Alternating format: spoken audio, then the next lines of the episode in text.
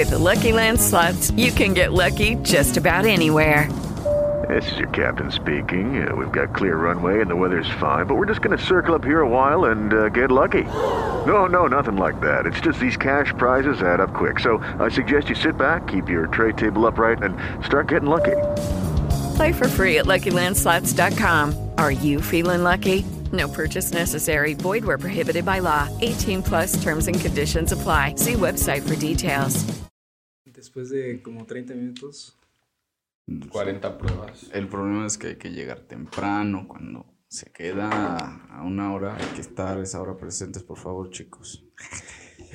Yo digo onda. que El- el si güey- pudiéramos grabar el- un día entre semana, El güey que vive aquí. me facilitaría todo. ¿Entre semana? Bueno, ya luego hablamos de eso. a las 11 de la noche, güey. o sea, no sé. Bueno, entonces, ¿qué ha pasado últimamente? Eh, a Ghost Story. Eso ya, Eso ya Eso pasó. ya fue de moda. Ya lo que sigue. Y este, sigue lo que sigue. Esta semana se escogió un tema que a mí, la verdad, ya. Yo no sé, por- no sé por qué no hablamos de, de esta película. Pero Y pues, el libro se llama No mames, por cierto, tenemos que checarlo. Pero, ajá. Entonces, ¿qué película es, Manis? Se llama Parasite, una película galardonada del, Multi, eh, si no estoy mal, del 2019. 2019. Si no, aquí sacaré mi acordeón de, Joon-ho, Google.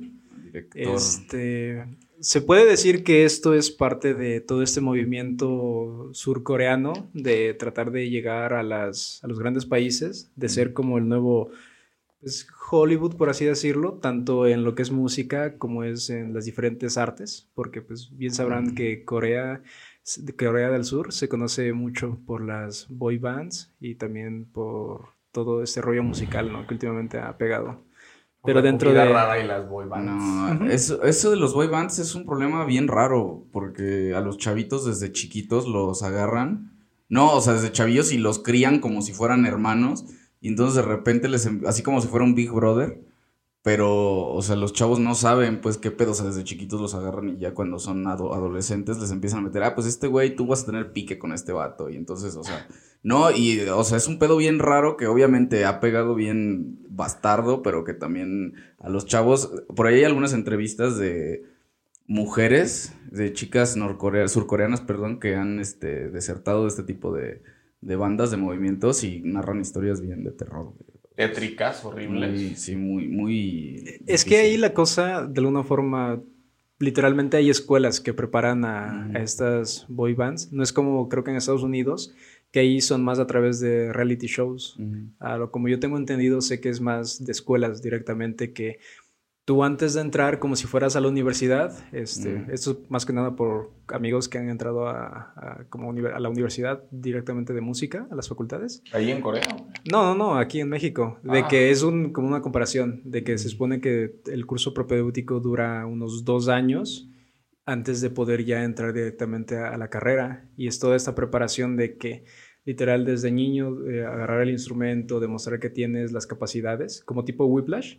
En este caso, este, en las eh, boy bands surcoreanas, es de- también así, de alguna forma no te toman sin que tengas el talento para que ellos te preparen, sino literalmente tú ya tienes que venir prepa- preparado simplemente para que ellos puedan darte como que esa estructura, pues, además de que entrenan y practican también, pero ya tú crees que tienes que tener algo que te destaque de entre todos los demás. O sea, a mí se me hace medio turbio. Porque sé que los agarran desde muy chiquitos y ya les, les meten un chip como de tú vas a ser una superstar. Entonces tienes que hacer todo lo que debe hacer una superstar. Y entonces los chavos. eh, te digo, esas entrevistas están interesantes. ¿eh? Si luego las pueden buscar. Es este. No digo que sea con todos ni, ni con todos los eso, creo que chavitos. eso pasó con Gloria Trevi, ¿no, güey? Sí, este, Sergio Andrade. ¿no? Pero bueno, esta película sale en 2019, dirigida por Bong Joon-ho, si es, si estoy diciendo bien. Sí, Yo no puedo pronunciar el nombre. Sí, Bong Bong Joon-ho. Bon Jovi. ganó nominaciones a Premio Oscar a la mejor película, Palma de Oro, Ganó todo. eh, ganó todo lo que se podía Creo que ganar. mejor guion también. 94% por ciento de aprobación en portales como Rotten Tomatoes y está considerada una de las 40, de uno de los 40 mejores finales en la historia Mm. del cine Está contemporáneo. O sea, está muy perro. Bueno, Está- ¿cómo quieren, Sí. ah, ¿cómo quieren abrir el tema? No, pues primero, pues la idea de Parásitos es una película em, que empieza siendo una especie de sátira, con humor muy negro. Es una familia de, de cuatro integrantes, ¿no es Ujú. cierto? Que viven en un suburbio de las clases medias bajas o las clases bajas, ¿no es cierto? Sí. Y digamos que la suerte de esta familia es, no sé si bastante prototípica, porque la verdad es que no sé ni siquiera, tampoco quise meter a investigar cuál es la tasa de pobreza, ¿verdad? En Corea. Este, pero lo cierto es que es una familia de clase media baja, clase baja, ven- eh, ni siquiera venida menos que vive en una En un búnker, se en podría un decir. búnker, literalmente, exacto, eh, y que sobrevive, ¿no? El padre, pues, sa- sabemos como por el contexto que tuvo algunos negocios que fracasaron, no sé si una panadería, una- este, un personaje que también con protagónico importante, que es el hijo mayor, eh, ¿cómo se llama? Ah, En nombres- Los nombres jap- Bueno, vamos a- Los vamos a ubicar por edades, porque en nombre sí. Bueno, el hermano no es, fallarle. un, es un joven que, que ha intentado hacer el, el examen de ingreso a la universidad cuatro veces. Cuatro veces. Ninguna ha podido quedar y, y creo que trabajan, uno de los trabajos que tienen es doblando cartones para... Sí, a- algo interesante de, yo de esa de la cultura surcoreana esa parte de qué importancia tiene el estudio universitario, que de alguna forma es algo como en Estados Unidos, que literalmente te tienes que endeudar para poder estudiar una carrera. Y a diferencia de países un poco más latinoamericanos, por ejemplo México, que es de cualquiera puede entrar. Es decir, que la acabes es otra cosa, pero cualquiera puede entrar a cursar, ya sean Sí. los 5, 4 años, el tiempo que sea, lo pueden hacer. Y porque se da las prestaciones de la- las universidades públicas o becas o lo que sea de todo tipo, que es muy fácil, es muy económico a comparación de Estados Unidos o incluso en Surcorea, que literalmente debes de tener un capital grande para poder ingresar a una buena universidad. O lo vemos en casos como Japón, que de acuerdo a donde tú estés ubicado es como a, lo- a donde puedes este, aspirar a las escuelas donde tú puedes entrar. Pues sí. Es este. Bueno, yo ahorita, conforme vaya avanzando la plática, ahora sí me eché un poco, un clavado un poco más este. Para Ahora sí estudiaste, Sí ¿no? estudié, Ah, la ¿sí? verdad, porque. Vaya. No fuera como en Trainspotting que se vio que nadie vio la película. Yo sí la vi ese, ese día. Pero en este caso. No, te, te voy a decir por qué. Porque es una película que está llena de simbolismos. O sea, todo. Yo creo que te puedes ver la película tres veces y las tres veces puedes encontrar cosas distintas referentes a, a temas que se tratan dentro de la película, ¿no? Por ejemplo, de la arquitectura, que no sé si a lo mejor tú ya algo viste, ¿no? Los olores, la comida, o sea, cómo, cómo expresas e- ¿A po- esta... ¿A poco ya, lo- ya hay olores en el cine? Sí. Que es la quinta dimensión. La quinta dimensión del conocimiento, olores rancios. Ajá. Desde los olores, desde la comida, desde la arquitectura.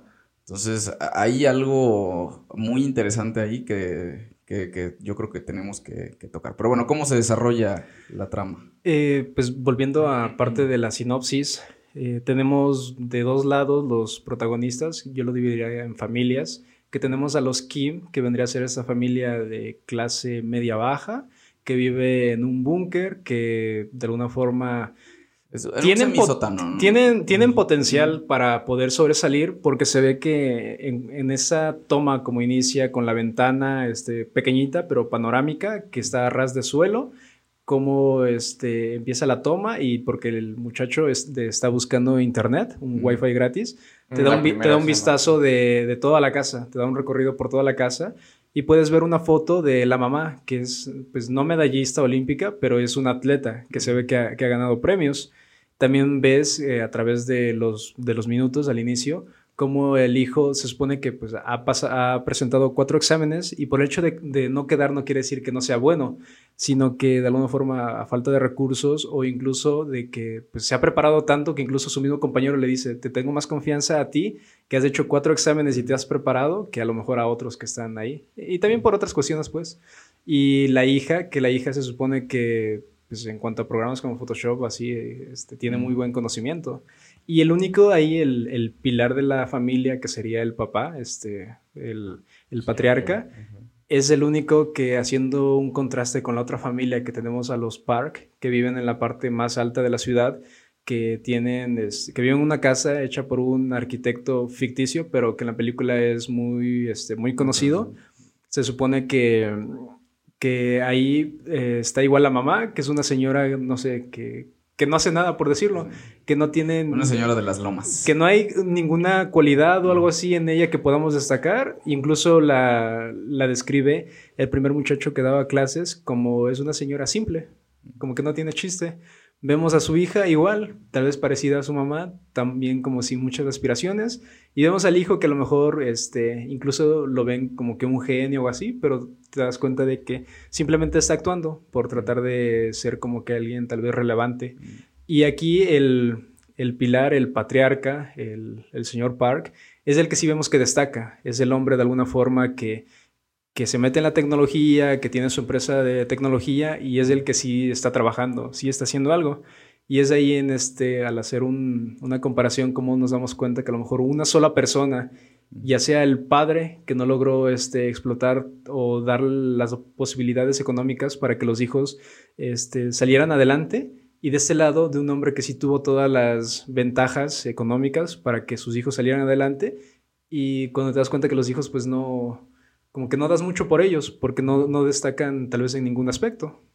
No sé si quieran... Yo aquí quiero algo. acotar algo que me parece sumamente interesante y es eh, eh, cómo te describen a las clases sociales, ¿no? En este, en- por lo menos en esta película, porque aquí, por desgracia, en México nuestro cine está como muy, como 50 años atrás, ¿no? Todavía.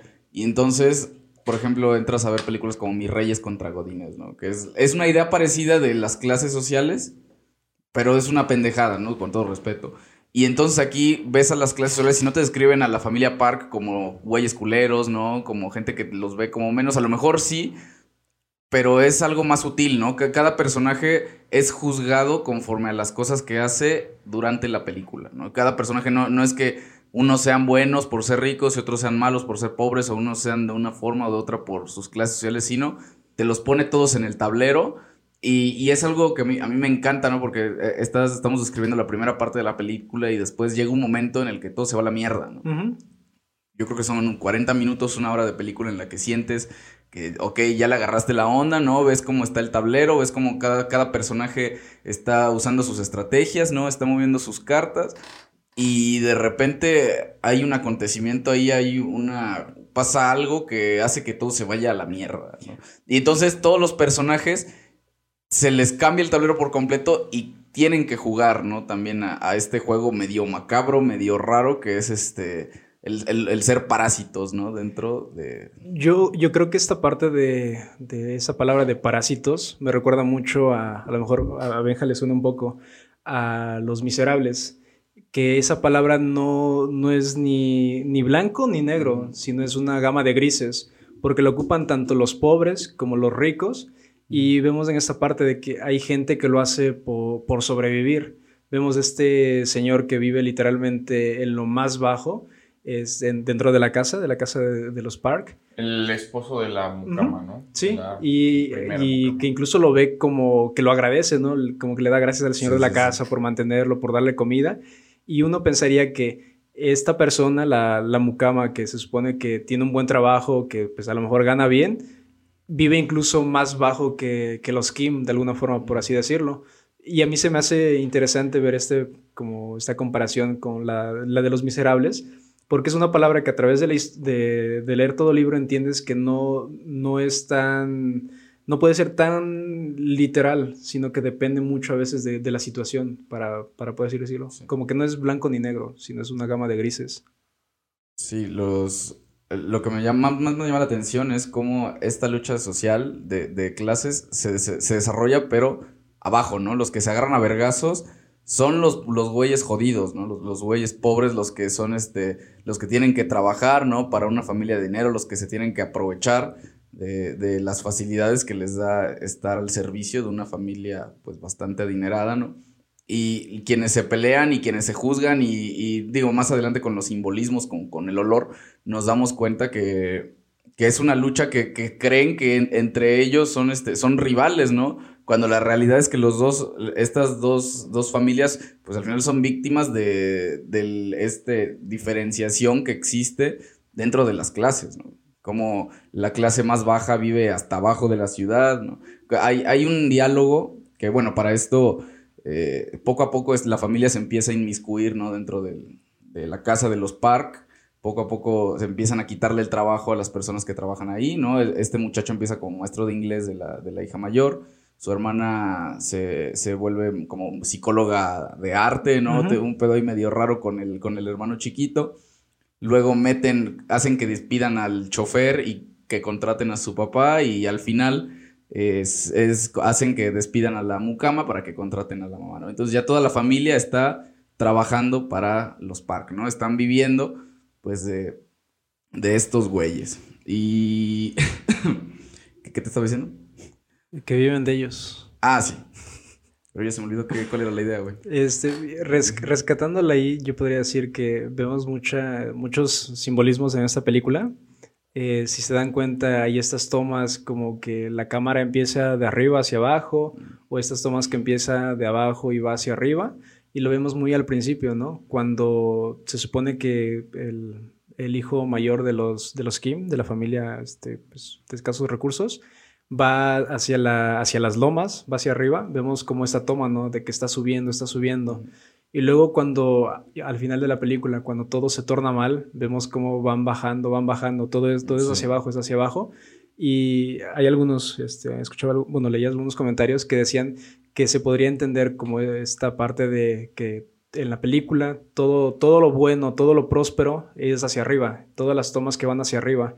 Igual en esa parte de la ventana al, principio de la película vemos que la toma no, no hace un corte y, continuación, sino que la toma va hacia abajo. Te muestra la calle, la ventana ras de suelo y la toma va hacia abajo. Pero cuando ya llegan a la casa de los Park vemos la toma, pero de alguna forma que empieza de abajo hacia arriba y a la final está enmarca esta parte de la ventana de, que va de muro a muro, no sé, unos este, 10 metros o así, y, ves como ese, ese simbolismo de alguna forma. Ya me acordé de la idea. no, lo que quiero decir es que hay un diálogo muy interesante cuando descubren que existe una persona viviendo en el búnker secreto. Y bueno, obviamente lo que le pasa a la familia te da gusto a ti. Hace, eh, este juego de cámaras hace que tú te sientas como cómplice de ellos, ¿no? Sí. Esta escena cuando van bajando las, las escaleras del búnker y entonces tú los vas siguiendo, la cámara, o sea, la cámara se, va atrás de ellos, ¿no? Es como si tú fueras bajando con ellos las escaleras y encuentran a este, a este güey que, que lleva quién sabe cuántos años ahí encerrado. Y, y bajan todos y, y, le dice, oye, es que, ¿cómo es posible que vivas así, no? ¿Cómo es posible que vivas? Y le dice el güey, o sea, pues no es tan difícil como vivir allá afuera, ¿no? Hay gente que vive en sótanos y, les, o sea, sin darse cuenta, es, está describiendo la misma situación que viven los otros en su casa, ¿no? Donde, ellos residen. Entonces está esta dualidad entre estas dos familias y yo creo que, bueno, más adelante va, a estar más, se pone más interesante. Bueno, ¿qué quieres agregar tú, Bueno, creo que ya se abordó de manera muy nutrida cómo, cómo va avanzando la narración. Yo quizá solamente quiero agregar, para llegar al punto, que que me parece significativo que la mucama, o sea, los parásitos, que son los personajes principales, no son los primeros parásitos, ¿no? Que esa es una, una situación muy importante, lo que llamaríamos, ese es un cráter muy importante, y porque bueno... Como diría Vargas Llosa. Sí, claro, o sea, es que en realidad... Vargas Llosa. Un acierto que tiene la película es que no nos enfoca a los primeros parásitos. ¿No? Porque efectivamente, eh, yo creo que el gran problema es que eh, claramente hay una situación de clase muy importante ahí. Claro, todos los eh, análisis que yo vi estaban muy enfocados hacia la cuestión social, ¿no? Como una crítica social, hacia las... Que eso, eso sería, se conoce como el arte comprometido, ¿no? Es decir, el arte que trata de mostrar las problemáticas sociales más, más urgentes. Pero yo creo que, que un acierto de esta película es precisamente que yo no creo que para, o sea, yo creo que es tan buena la película que nos da, no nada más para analizarlo eh, a través de la cuestión social, que es importante, la cuestión de clases, porque bueno, recordemos también que, en realidad el arte es totalmente burgués. O sea, la, la literatura, bueno, ya llevamos cinco capítulos hablando de Víctor Hugo, la gran literatura en Occidente es totalmente burguesa. Mm.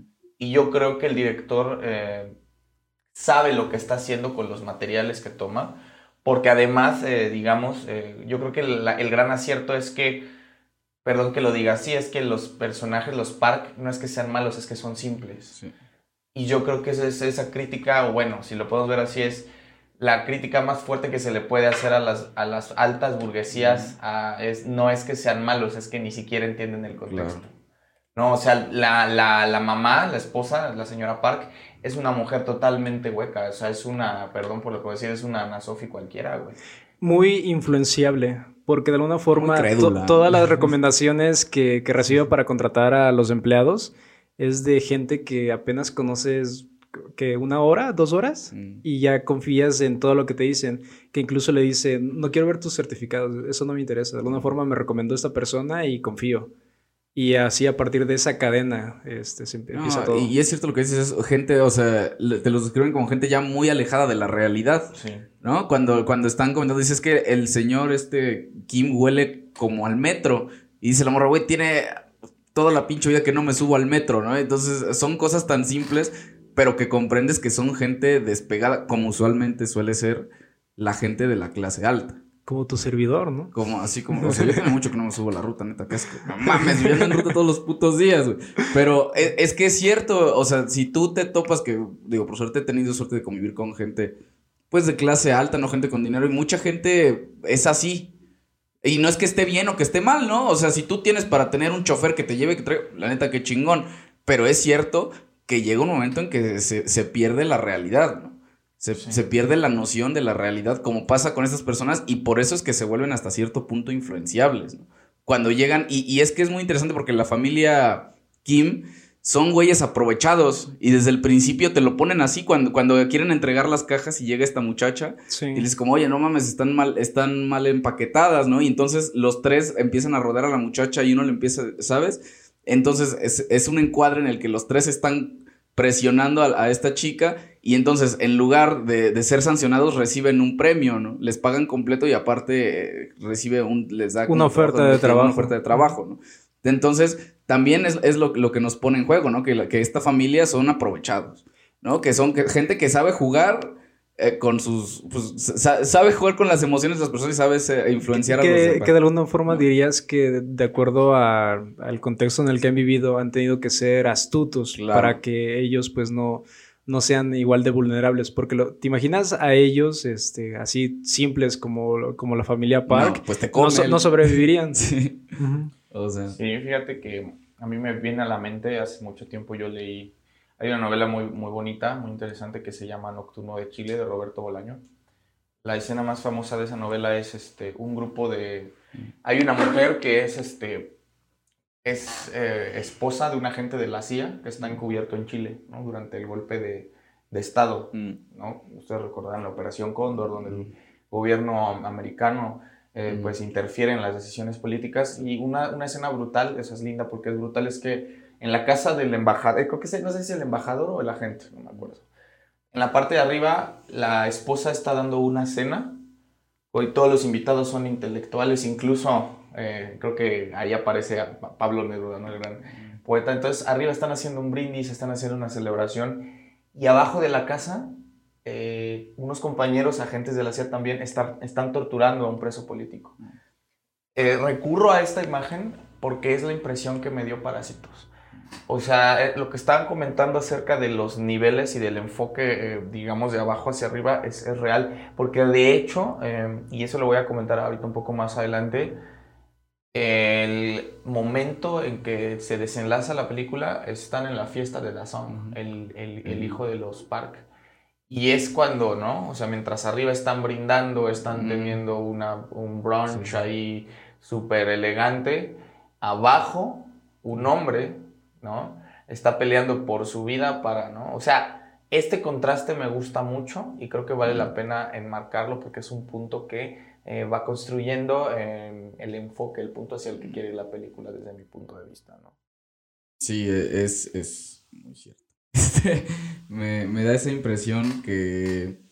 Digo, yo creo que es una película que también se disfruta mucho. Bueno, yo la disfruté viéndola sin, sin saber qué pedo, ¿no? Obviamente, principalmente porque tiene un plot twist, o sea, de repente llega un giro de guion que, que cambia por completo la trama de la película, ¿no? Porque pasa de ser una historia de una familia como que se empieza a inmiscuir, ¿no? Y tú sientes que ya sabes por dónde va. Y llega esta situación en la que descubren que existe un cabrón viviendo abajo. ¿no? Y entonces la cosa cambia por completo. La, la película cambia por completo, ¿no? Incluso la música, ¿no? Que pasa de ser eh, por un, un, momento hasta teatral, ¿no? Cuando la familia está ensayando sus diálogos, cuando, cuando el hermano lleva a su hermana por primera vez a la entrevista y entonces hacen como este, este juego para recordar cuáles las, son las cosas que deben decir. Luego el, el padre de familia que se convierte en chofer, en chofer, y empiezan a armar este plan para, para que corran a la, a la sirvienta y empieza a ensayar, ¿no? Y, ¿sabes? Es un pedo muy teatral y de repente se vuelve muy turbio de repente ya llega un momento de la historia en que no te sientes ni bien ni mal por las personas. Te sientes mal, obviamente, por, por, la situación, ¿no? Te empiezas a, em, comienzas a sentir esta tensión y está bañada de, estos simbolismos, ¿no? Yo, yo quiero mencionar probablemente uno de los más importantes, que es la roca, El, chico, que su, mejor amigo, que le consigue el trabajo en la primera escena, del primer plano de la película, le lleva una piedra, ¿no? Que es que dice que su abuelo no sé qué chingado se le encontró y que, que es para la fortuna. que le trae fortuna a la familia, ¿no? Y a lo largo de la película este muchacho trae un pedo, una conexión con la roca, ¿no? Tan es así que cuando regresan de, de este pedo de la familia, de la cura que se les inunda la casa, lo que agarra todos intentando, pues, ¿qué chingados vas a agarrar, no? Cuando tu casa se está inundando, este güey agarra la piedra y se va, incluso al final de la, de, la película el, muchacho está en esta fiesta también sosteniendo la piedra y, hay un, diálogo que le dice la chica, oye, ¿por qué estás sosteniendo, traes la pinche piedra para todos lados, no? Dice el güey, es que siento que en realidad la que me sostiene es ella a mí, Y yo, a mí me llamó la atención porque pues, no, no entiendo qué pedo, ¿no? Soy, soy muy, este... muy poco letrado. Y dice el director que esta piedra simboliza la... ¿Cómo se llama? La ambición del chico, ¿no? Su ambición de, primero saber que tiene frente a sí, frente a sí mismo la oportunidad de crecer este, económicamente muy cabrón, ¿no? De hacer crecer a su familia económicamente y luego cuando empieza a vislumbrar la, oportunidad cuando sus papás le dicen, ah, entonces estamos cenando en la casa de, tus suegros, ¿no? Y el güey ya se empieza a ir, ¿no? Empieza a hacerse sus chaquetas mentales y, siempre tiene esta, eh, esta inquietud de querer pertenecer a ese mundo, ¿no? Incluso le pregunta, está viendo a todos en la fiesta y le pregunta a la chica, oye, yo pertenezco aquí todos se ven tan lindos, ¿no? Todos, o sea, gente que incluso... Es que así hay gente que, que así es, ¿no? La, la gente con varo sale, sale de su casa y se ven radiantes todo el puto tiempo, ¿no? Y siempre bien vestiditos. Y dice, güey, yo pertenezco a esto también. Y pues la morra dice, pues sí, ¿no? ¿Por qué no habrías de pertenecer? Y al final esta pinche piedra que, que para él representa su ambición es la que acaba casi matándolo. Cuando baja a ver al, al tipo este que está encerrado en el, en el búnker, que, que ya que murió su esposa por una contusión, y le avienta la piedra a la cabeza y el güey acaba casi muriéndose. Eh, por eso es que decidí buscar qué pedo, ¿no? Con esa pinche piedra y dice que, es la ambición que tenía este, este güey, ¿no? Por, por, crecer de, esa manera y que al final el haber hecho eso, ¿no? El haber hecho cualquier cosa, eh, arriesgar todo por su ambición es lo que acaba casi matándolo, ¿no? Y lo que acaba matando a su hermana y lo que acaba, bueno, pues como termina la película, ¿no? Que, ya vamos a... ¿Vas a contar de spoilers? No spoiler. Ya mames, ya como 10 horas hablando de putos spoilers, no mames. Este, yo algo que, que, escuchaba, no sé si en un video, este, creo que lo escuchaba de este, de un presidente viejito, no el nuestro, sino de hace años, Mujica, que, que tenía una frase que citaba a Séneca, donde dice que que no es pobre aquel que menos tiene, sino aquel que desea más. Mm. Digo, se puede interpretar de diferentes formas, pero se me hace interesante a, través de, esta película, cuando a veces, digamos, de ya tener el, trabajo, de estar bien, de saber que, tus hijos están trabajando y así, aún más quieres todavía a lo mejor más, pero de la manera más fácil, por así decirlo que es en esta donde yo siento que si no se hubieran metido con la mucama o algo así, tal vez podrían estar todos bien. Es como todos ganaban, a pesar de sus trampas y todo, ganaban bien, ganaban lo necesario. pero es esta ambición desmedida que a lo mejor ni siquiera sabes por qué quieres más, simplemente porque sabes que, que otros tienen más a lo mejor, quieres todavía más y más y más. Porque si te das cuenta, los otros parásitos, los parásitos anteriores, es como no molestaban a nadie, vivían y aguantaban, incluso el, otro vato hasta como que idolatraba al jefe de familia, ¿no? Al señor Park. Es como una comparación entre ambos ahí. E, está bien chistoso. Hay una parte que me da mucha risa cuando, cuando los empiezan a amenazar con, con enviar el video. Y ah, yo, yo, vi alguna explicación del vato que dice que la traducción real de, la parte que dice es que ustedes no saben parasitar esta casa.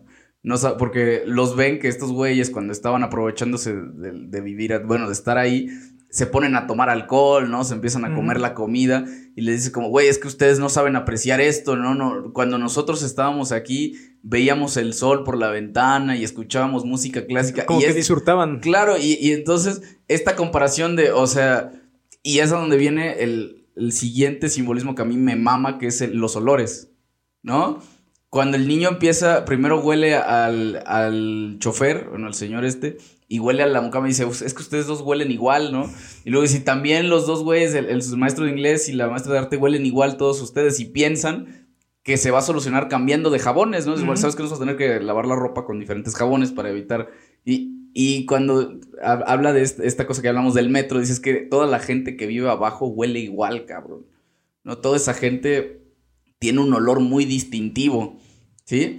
Y entonces está esta dualidad de estas dos familias de, o sea, nosotros somos mejores que ustedes, o ustedes son mejores que nosotros, o quién es mejor, ¿no? Nosotros, eh, este señor, el señor, este, ¿cómo se llama? Kim, que él, él, era chofer, ¿no? Y siempre, no, que es cuando yo era chofer, ¿no? Que debemos respetar a la familia, ¿sabes? Un vato como siempre poniendo el honor como por delante.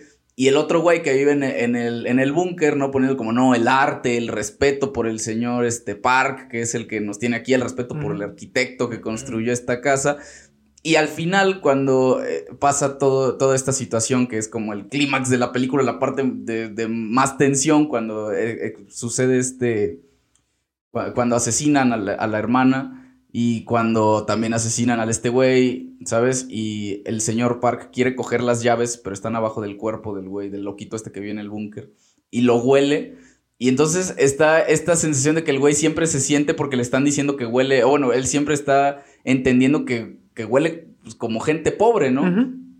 Y cuando el señor Park huele a este güey y se da cuenta que es la misma jeta que hace su esposa cuando, cuando está cerca del chofer.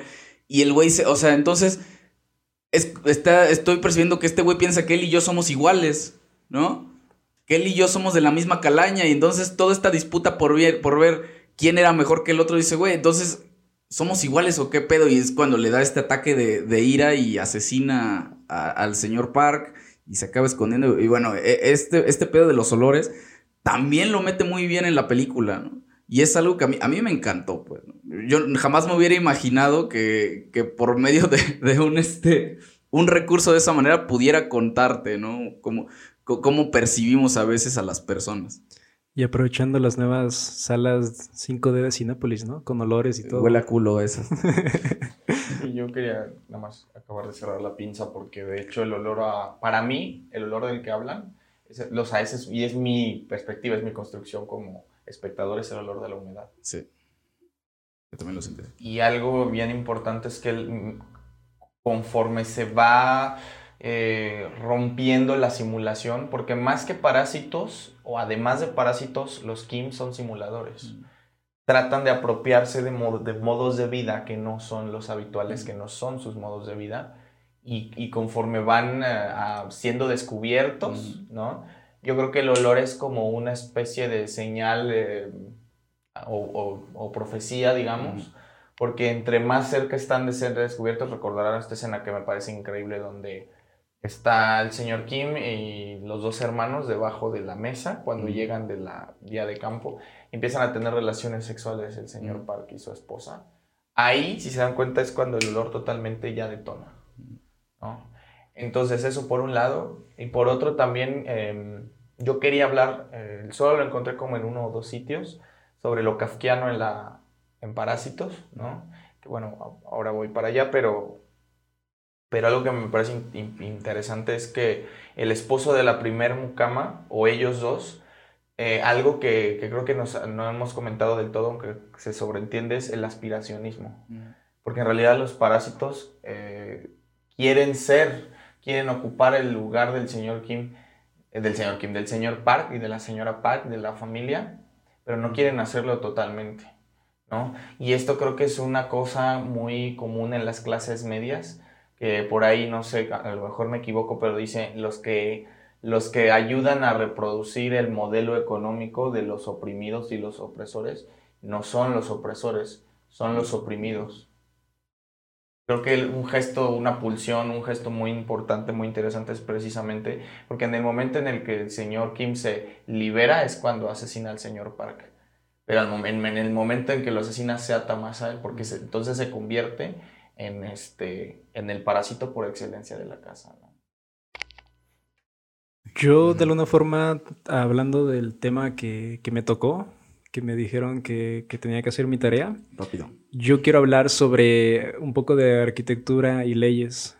Recordarán que hace muchos años, hace algunos siglos, teníamos un presidente, Santana, que tenía unos impuestos ridículos, ¿no? De alguna ah, forma. Este, recordarán que había uno de ventanas y que si a día de hoy lo planteamos, si cuando tú quieres conseguir una beca o algo así, te hacen un estudio socioeconómico. La beca está la de Benito Juárez, creo que es, o la beca Prospera. También hay una de manutención. Una, una, de esas, pero en el estudio socioeconómico, ahí a lo mejor recordarás que te preguntan este, de qué material es tu casa, cuántas lámparas tienes, este, es decir, cuántos focos, cuántos tienes. y eso se me hizo curioso, porque si vemos en la película, eh, vemos la casa de, los Park y está lleno de luz, está totalmente lleno de ventanas totalmente amplias, la luz llega por todas partes, pero vemos la casa de los Kim y simplemente tenemos una, franjita ¿no? de, ventana, que es lo que entra, es a lo mejor lo único que hay de en luz natural, pero aún podemos ir todavía más abajo y vemos a, la familia, a esta pareja de, de la mucama, cuando no hay nada de ventanas, cuando totalmente está aislado. Y eso es interesante porque igual dentro de, este, toda esta construcción de, para la película de las casas, todo fue construido de cero. Incluso en esta escena donde eh, la casa de, que se inunda de los Kim, se supone que lo crearon eh, como que dentro de una alberca gigante para que todo se, inundara y estuviera controlado. Y la casa de los Kim, solo la parte de abajo eh, de la fachada está construida, la parte de arriba tiene como como decirlo, tiene este, un fondo azul, como los fondos verdes, para poder meterlo en postproducción. Y toda esa casa no es hecho de alguna forma por algún arquitecto como pidiéndoselo como un trabajo extra, sino que lo hace, lo construye este, o lo idea el mismo director junto con su equipo de, de producción, de producción técnica, y ambos hacen, este, diseñan toda la casa, no diseñado para un confort de que alguien lo pueda habitar, sino es más bien diseñado para que visualmente tenga estos remates en las tomas. A lo mejor este, lo notaron que mucho de la película habla sobre, sobre líneas verticales. ¿En qué sentido? En que las líneas verticales ayudan para este simbolismo de separar los estratos.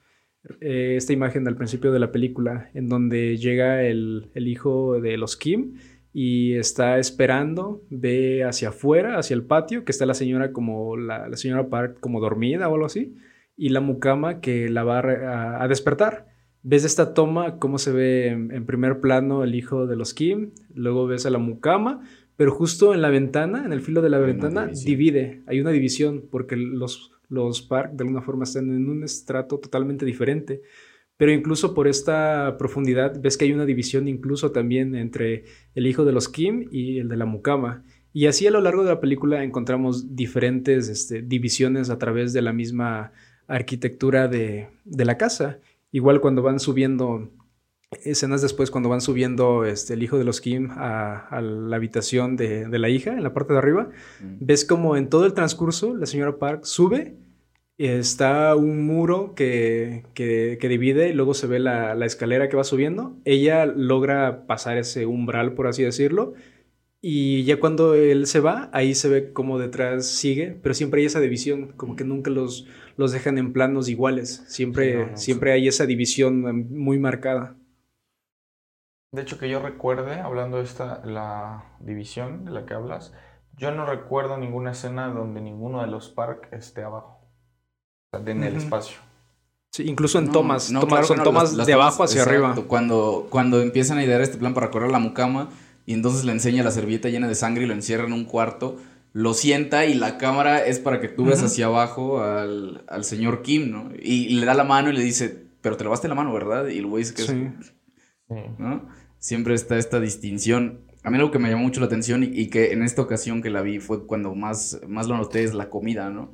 Como por medio de la comida también hace, hace esta distinción, ¿no? Digo, primero con, con tra- tra- cuando trabajan para comida rápida, ¿no? Los lugares en los que comen principalmente la fruta también, ¿no? Como la fruta, eh, digo, y, y es sabido que en países asiáticos de repente comerse un melón, ¿no? Comerse alguna fruta que aquí, digo, por suerte aquí en nuestro país, pues ab- abundantes, ¿no? Menos el aguacate que está bien puto caro. Pero de repente comerte una fruta aquí es pues, normal, ¿no? Pero hay lugares en los que no se dan ciertas frutas y como en, en la casa de, de- de la familia Park está el, no, pues sirvan la fruta, ¿no? Y, y, este, frutas como el durazno, al, al que por cierto es alérgica esta, La mucama. la, la mucama, ¿no? Como el kiwi, ¿no? En presentaciones que dices, wow, ¿no? Y, y llega, el- el- bueno, una de, de las partes más interesantes es cuando vienen regresando de- del campamento y está pasando todo este desmadre en la casa y le dice que prepare unos fideos, ¿no? Que se llama chapaguri, que, que la señora dice, ¿cómo se prepara esa mamada, no? Y bueno, eh, eh, leyendo sobre, sobre esta escena, porque se me hizo raro, ¿no? Yo, yo a veces creo que no, no hay cosas que metan nada más porque sí. ¿no?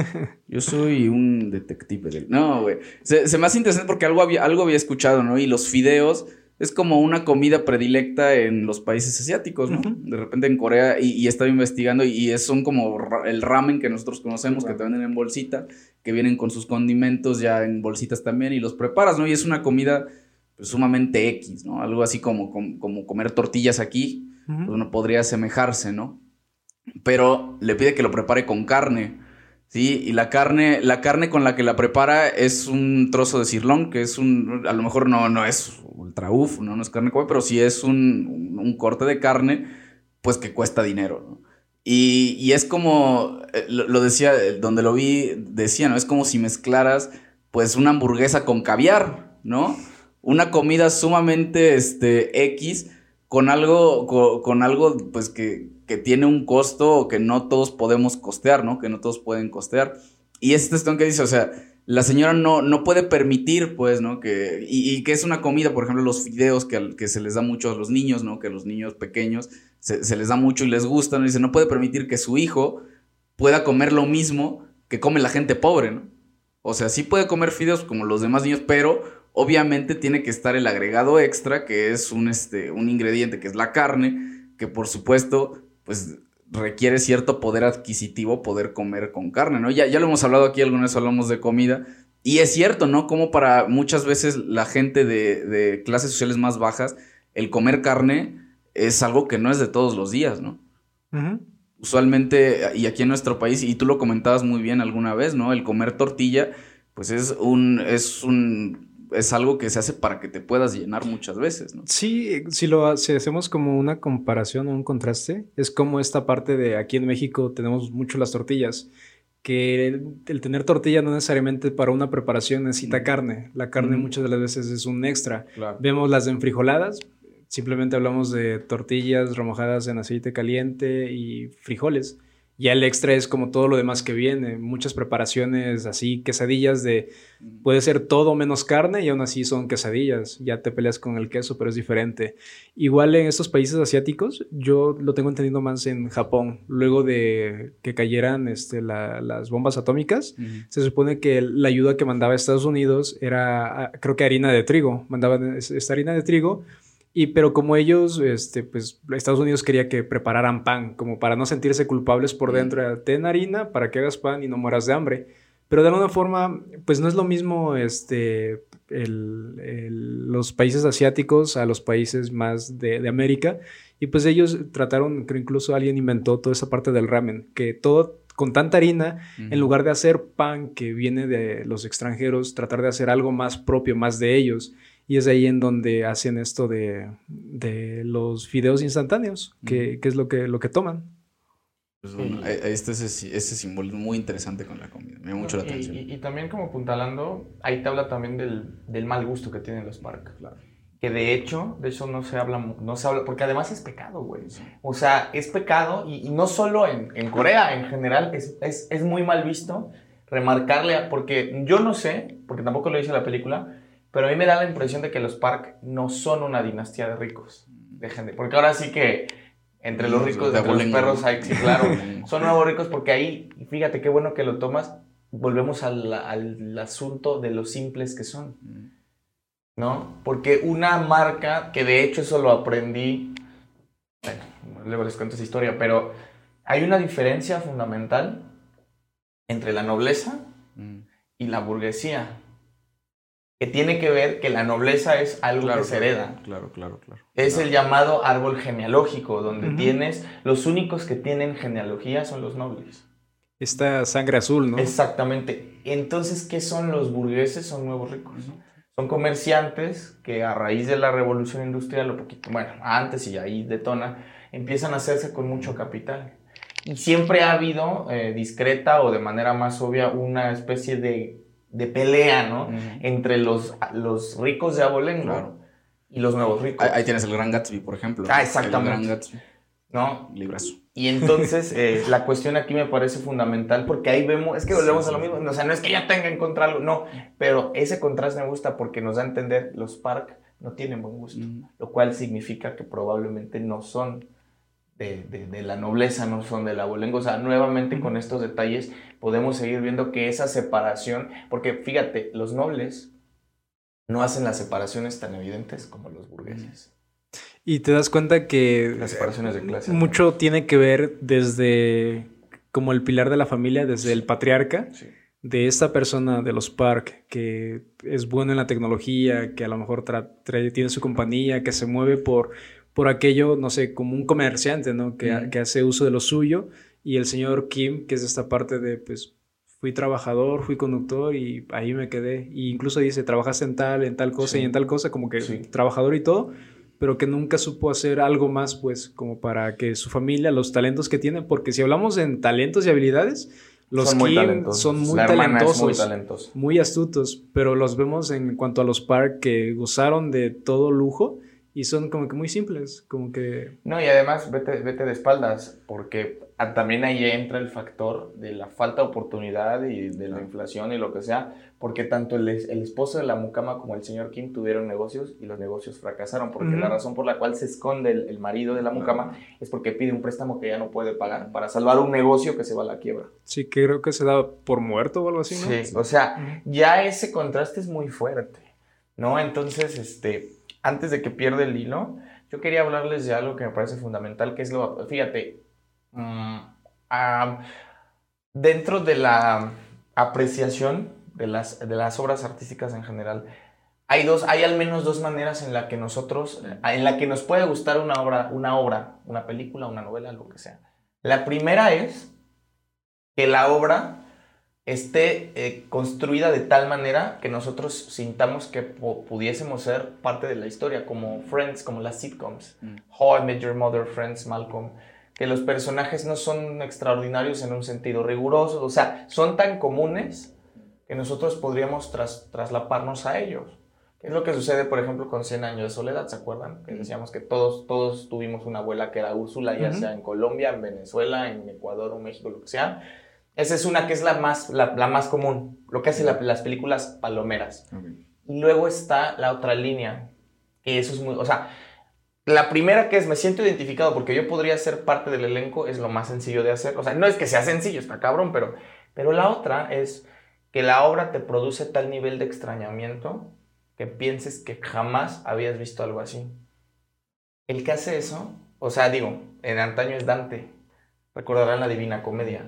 Nadie de nosotros ha leído la Divina Comedia en italiano, ni tenemos el baje, pero todos sabemos de qué va. ¿no? Dante, el gran poeta italiano, escribe una, un poema épico donde él es el personaje y baja, desciende a los infiernos, siendo él mismo el personaje de la, de la historia, para rescatar a Beatriz, que es su gran amor, acompañado de este, Virgilio, el gran poeta romano. A lo que quiero llegar es, nosotros conocemos a Dante, pero nosotros nunca nos, no podríamos sentirnos identificados con él. Es decir, y, y por lo tanto nos parece maravilloso. El otro escritor que lo hace es Franz Kafka.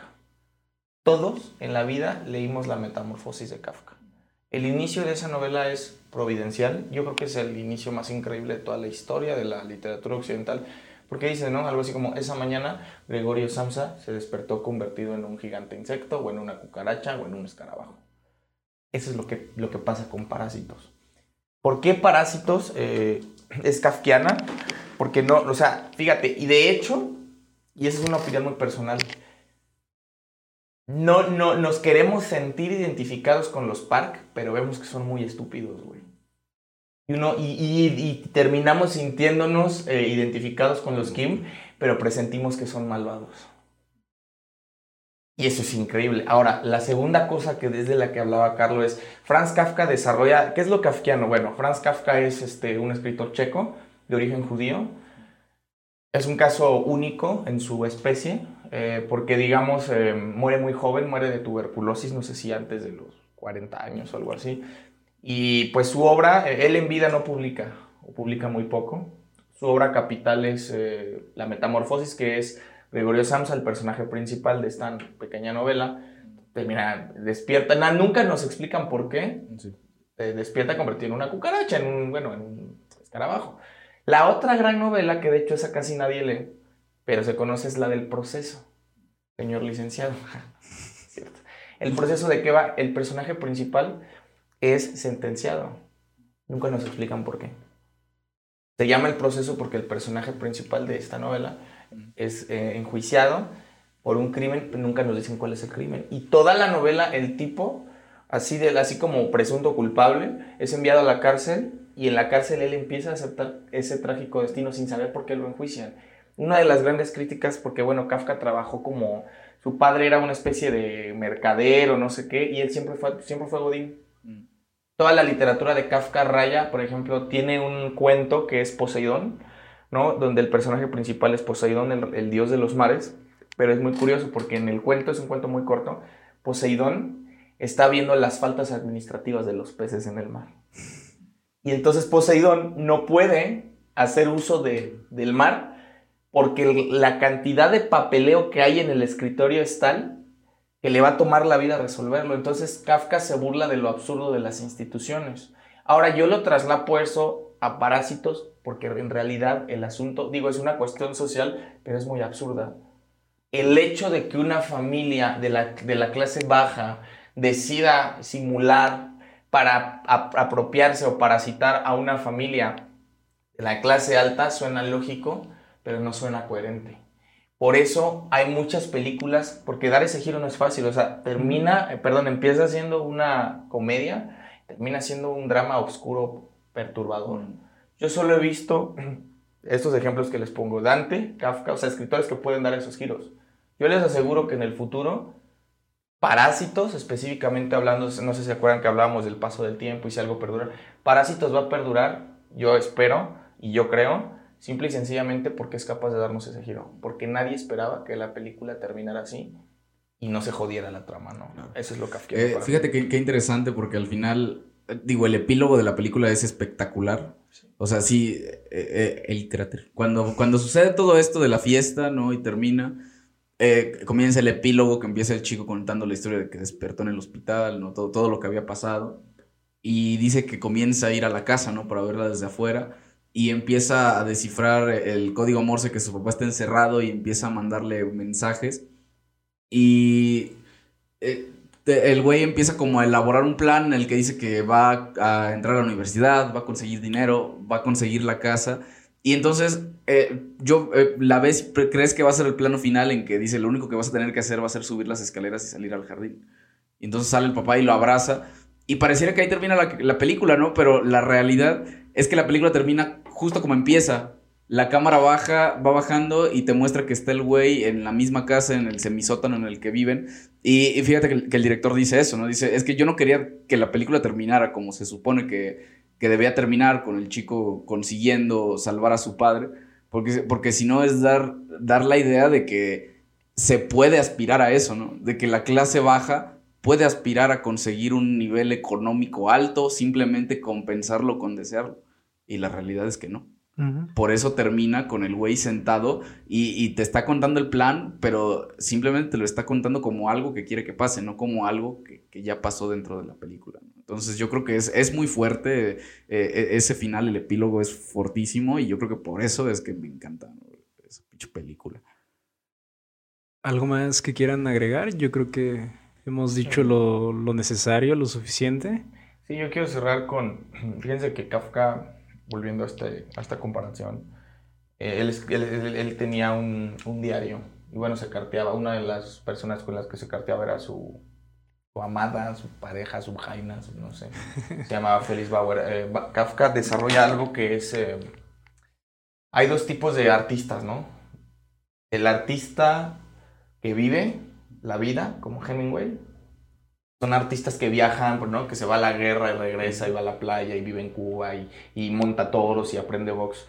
Y su obra es particularmente una obra eh, totalmente llena de vida y de experiencias vitales.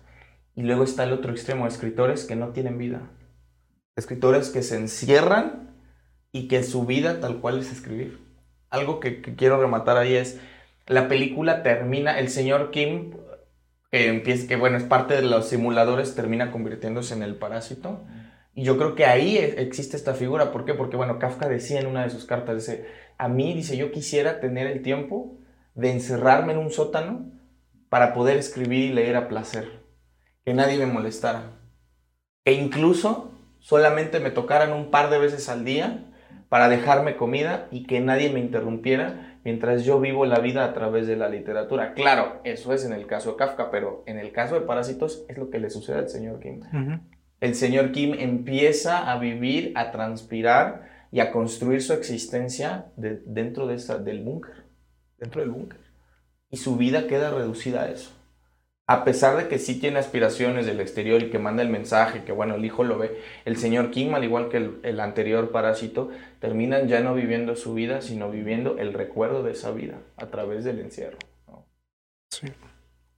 Sí, es una gran película. Yo estoy enamorado de esa película, me encanta.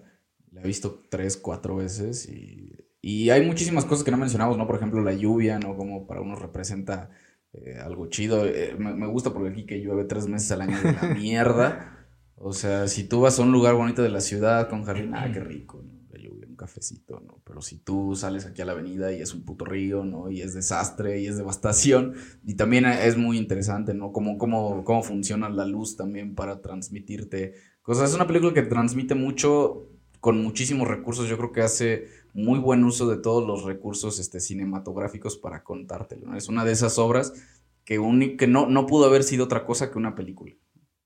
no, sé cómo hubiera funcionado como, como un libro, como alguna este, serie o como algún otro tipo de contenido, pero yo creo que como película funciona bastante bien, te cuenta bastante bien y tiene un mensaje muy fuerte, muy real y con el que dices, ¿no? A lo mejor no quisieras no sentirte identificado, pero sabes que, Así es, yo creo que así es como se hacen las verdaderas críticas, ¿no? no poniendo a unos como buenos o malos, sino como lo que somos, ¿no?